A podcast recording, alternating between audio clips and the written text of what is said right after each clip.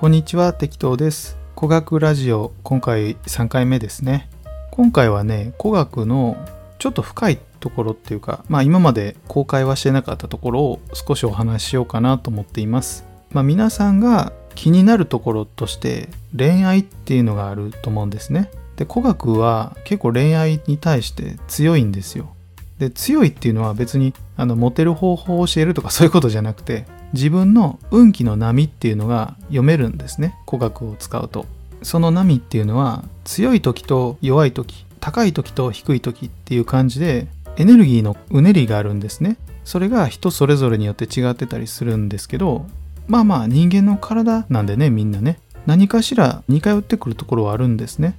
でそれをね見ていくと波の種類っていうのが分かったりするんですよ。もちろん細かい波を見ようと思うとちょっと丁寧に見ないといけないけど大雑把に波を見るっていうことはできるんですね。例えば皆さんがねこれまで生きてこられた時間があると思うんですね。10年20年30年40年50年60年ね。もしかしたら90年生きてる人が見てくれてるかもしれない。そこは分かんないけどその時間を一度ね整理してみた時に見える部分っていうのがあるんですよ。自分の人生で10代20代とかってものすごくこう活発に動いてたっていう時期が多かったはずなんですよね。大抵の人は多分波が大きかったんじゃないかなと思うんです。それが、えー20代後半とか30代40代になっていくにつれてゆっくりゆっくりね波っていうのは落ち着いてくるはずなんですね。その波っていうのの動きっていうのを自分で一旦カウントするっていうのも大事だと思うんですよ。例えば仕事っていう波の起点を作ったとして30代で転職をしてで30から35歳まで普通に正社員働いて35から40まで働いて昇給してとかね。って見た時に5年ごとに動きがあるわけですよね。5年ごとに大きな波があるっていう風に捉えることができたりするんですよ。じゃあ例えば恋愛に関しても何歳の時にあの子と付き合って何歳の時にあの子と別れて何年後に別のあの子と付き合ってで何年後に結婚してっていう風に起点っていうのをカウントしていくんですね。そうするとなんとなくね波っていうのが見えてくるんですよ。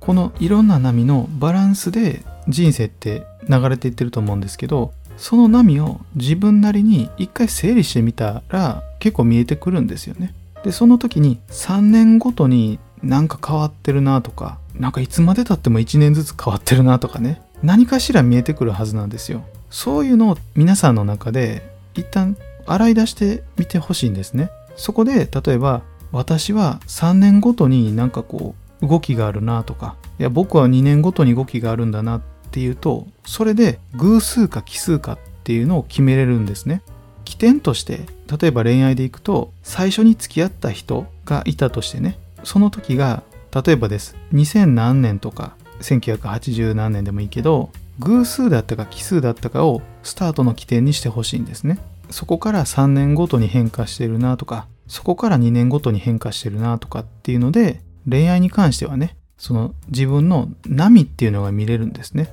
もちろん2年3年4年2年5年とかってバラバラな人もいるけどその波をまずはそのカウントしてほしいんです。そういうのを作ってもらった時に今まで自分がどういう動きをしてたかイコールどんなエネルギーを使ってそこまでたどり着いたのかってことなんですね。恋愛っていうのは付き合って別れて付き合って別れてを繰り返すわけですよね。っていうことは付き合う時にはものすごいエネルギーが必要なわけですよ。で別れる時っていうのはもうエネルギーが枯渇してる状態なわけですね。まあ円満な別れとかって言いますけど お互いエネルギー枯渇してるから別れるに決まってるやんって話なんですけどね。なので付き合った時は盛り上がってるんですね。で別れた時は下り坂になってるわけですよ。でまた新しい人と付き合うってなったら盛り上がるわけですね。付き合うということはその波の高さがてっぺんであるってことなんですね。でてっぺんっていうことはものすごいエネルギーが必要だよってことじゃないですか。それがどんどんどんどん下がっていって下がっていってまあまあ一番下じゃないけど低い時に分かれてるはずなんですね。その分かれてる時が一番下らへんっていうことなんです。その付き合った時別れた時をマックスの値とミニマムの値で縦軸を作ってみてほしいんですね。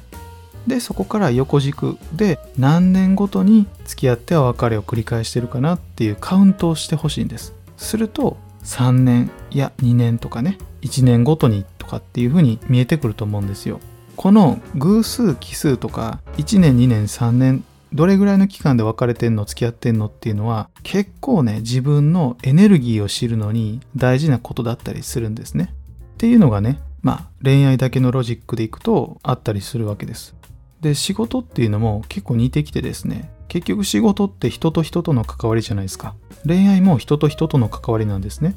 なので人と会うっていうことはそれだけエネルギーを持った状態で立ち向かっていくわけなので、まあ、仕事も何かしら回ってきたりするわけですよね。何も考えてないけど結局動いた結果そうなってるってことはそういうサイクルを持ってるってことなんです。自分自身がね。なので、まあ、ある意味仕事も恋愛も結構似通ってくるはずだと。出産はちょっと女性の方になるんであれですけど、まあ、例えば引っ越しっていうのもそうですよね。結局そのエネルギーが強い時じゃないと僕らは動けないですね。ある意味で言うと変温動物みたいな日が当たってる時しか動けないトカゲとかね。体が太陽に照らされて暖かくなってないと動けないと。周りの環境が寒くなってしまうと体温が低くなるので動けないとかね。そういうふうにカウントしていくことができるんですね。それは自分自身で見つけることができるはずだと思うんです。語学っていうのは、まあ、そういうのを指標としたりするんですね。なので、まあ、僕自身がそれをこうですよっていうわけじゃなくちゃんと話を聞いたりして多分こうじゃないかなっていう風な話し方をすることはあります。もちろんあのズバリこうですねっていう時もありますけどね。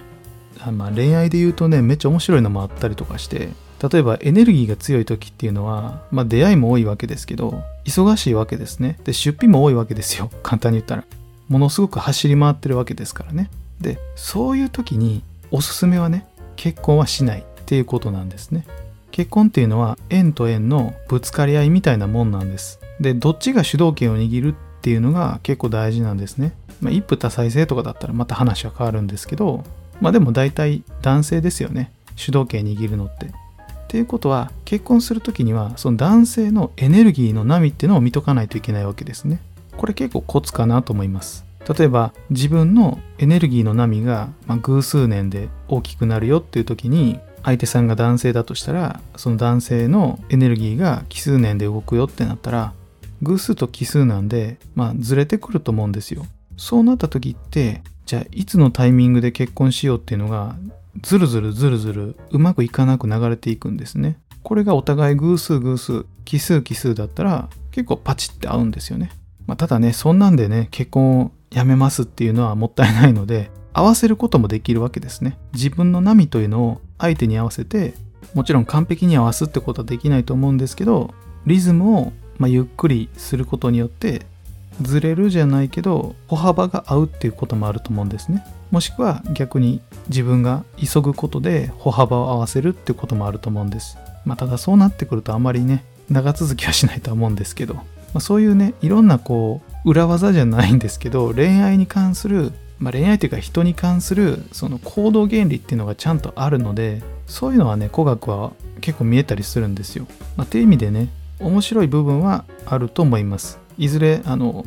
ちゃんとそういう指標を作るのでまあ、皆さんね恋愛のところだけでも欲しいなっていう人はいると思うんですけどまあまあそういうのはねいずれ作るので、まあ、ちょっと楽しみにしといてもらえたらなとは思っています聞いてて面白いでしょ？でも。えそんなんあるんだっていうね。でも蓋開けてみたら結局自分の波と相手の波が合うかどうかっていうだけの話なんですね。そんな大したことないんですよ。大したことないけど忘れてることを掘り起こすのも古学ってことなんですね。まあなのでいずれねどっかでご紹介できればなと思います。ということで今回はねこれで終わりたいなと思います。この古学ラジオが面白かったなと思っていただけたらいいねボタンを押してもらえると嬉しいです。今後も引き続き見たいと思っていただけるのであればチャンネル登録お願いします。チャンネル登録者数が増えるとものすごく嬉しいです。はい。SNS もやってます。特に Twitter をね、メインにしてますので、もしよかったらそっちのフォローもしていただけると、情報の漏れが少ないかなと思います。今回は古学ラジオ第3回目でした。ということで終わりたいと思います。ご視聴ありがとうございました。じゃあ、またね